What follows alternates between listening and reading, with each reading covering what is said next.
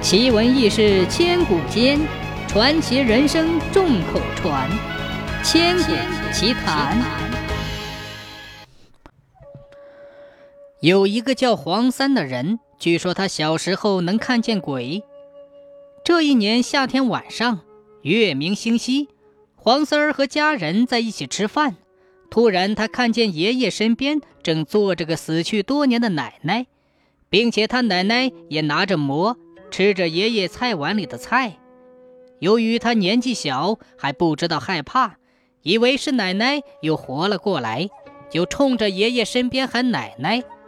可喊了几声，只见奶奶只顾吃爷爷碗里的菜，也不理他。爷爷看见他对自己身边的空气喊奶奶，还以为他想奶奶了，就安慰他说：“小三儿啊，不要再喊你奶奶了，你奶奶已死去多年了。”不要再喊他了，他也听不见了。他就冲着爷爷摇头说：“爷爷奶奶没有死，现在他就坐在你身边吃你碗里的菜呢。”爷爷以为他在说谎话，也没有太在意。到了半夜，一家人正睡得正香，突然他听到爷爷在屋里传来喊他的声音，把他从梦中喊醒：“小三儿啊！”爷爷跟你奶奶走了，小三儿，快过来，让爷爷再看你一眼。小三儿，他父母也被他爷爷的声音惊醒了，就赶紧来到爷爷的屋里，发现他爷爷已面色平静的死了。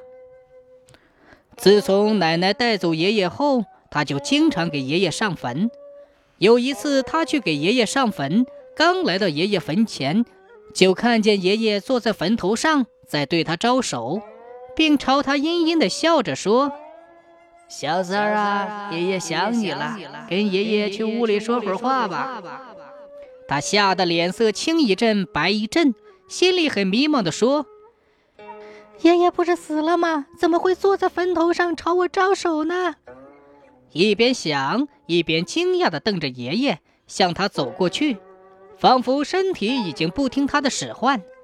这时，坟里开了一扇门，爷爷又回到了坟里，朝他招手说：“来吧，小三儿，爷爷奶奶都想你了，来陪爷爷奶奶说会儿话。”小三儿就在他眼神呆滞向坟里走时，突然看见跑来一只大黑狗，冲着坟里的爷爷叫。奇怪的是。爷爷看见那只大黑狗，脸色突然变得很惨白，眼神里流露出莫大的恐惧，说：“黑子，找我孙子又没碍你什么事儿，你少管闲事，快离开这里！”没有想到，那条大黑狗居然也能开口说话。这个孩子是你的孙子，你不能害他。你要是再不退去，我就要吃掉你的鬼魂，让你永远不得重生。重生，重生，重生。说着，大黑狗呲着牙，准备扑向爷爷。爷爷很害怕那只大黑狗，看到大黑狗要吃掉自己的魂魄，不禁叹了口气，很不情愿地关上坟门，不见了影子。等他再看那只大黑狗时，一阵阴风吹过，那只大黑狗也没了踪影。他心惊胆战地看着眼前发生的一切，只觉得头痛，就晕倒在爷爷的坟边。到天黑以后，他父母见他还没有回家，他父亲就去找他。等他父亲来到他爷爷坟前，发现他脸色苍白的躺在那里，一动也不动，叫也叫不醒。他父亲感觉不对劲儿，知道有什么东西附在他身上了，只吓得赶紧跑回家里。到了家里后，他母亲把村里的巫婆刘奶奶请来，给他驱邪。